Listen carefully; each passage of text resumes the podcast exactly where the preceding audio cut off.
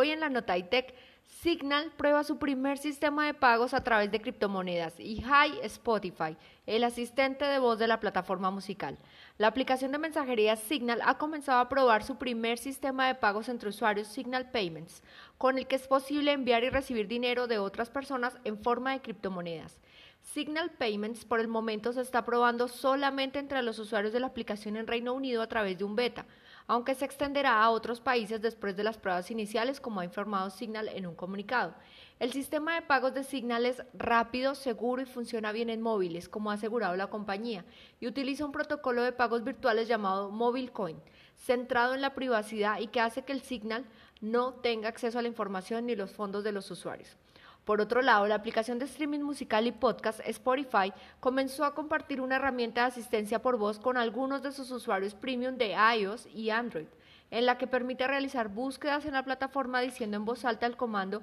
Hi Spotify. La nueva herramienta añade la posibilidad de comenzar una búsqueda de voz diciendo Hi Spotify mientras la pantalla está encendida y la aplicación está abierta, tal y como detalló GSM Arena. Esta nueva forma de búsqueda por voz permite al usuario que la aplicación reproduzca exclusivamente el contenido de un artista, una lista de reproducción, un podcast o un álbum. Por lo que aparte del inicio del proceso a través del comando Hi Spotify, el servicio no añade nuevas funcionalidades fuera de las ya existentes por la búsqueda por voz. Soy Lady Fajardo para el poder de una visión de G12 Radio.